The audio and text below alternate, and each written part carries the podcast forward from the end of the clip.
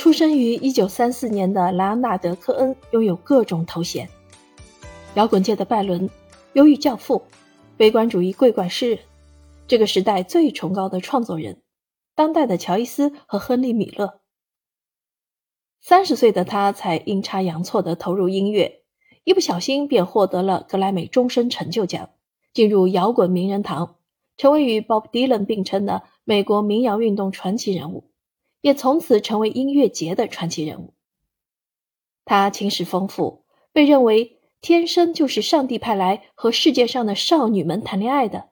但却终身未娶。他是虔诚的犹太教徒，又一度成为遁入空门的灵迹宗教禅弟子。没有人曾像莱昂纳德·科恩一样集诗人、歌手、小说家、画家、禅僧、情圣、瘾君子于一身。他的人生极富传奇色彩，更是很多男人的梦想。莱昂纳德·科恩，众人皆晓的作者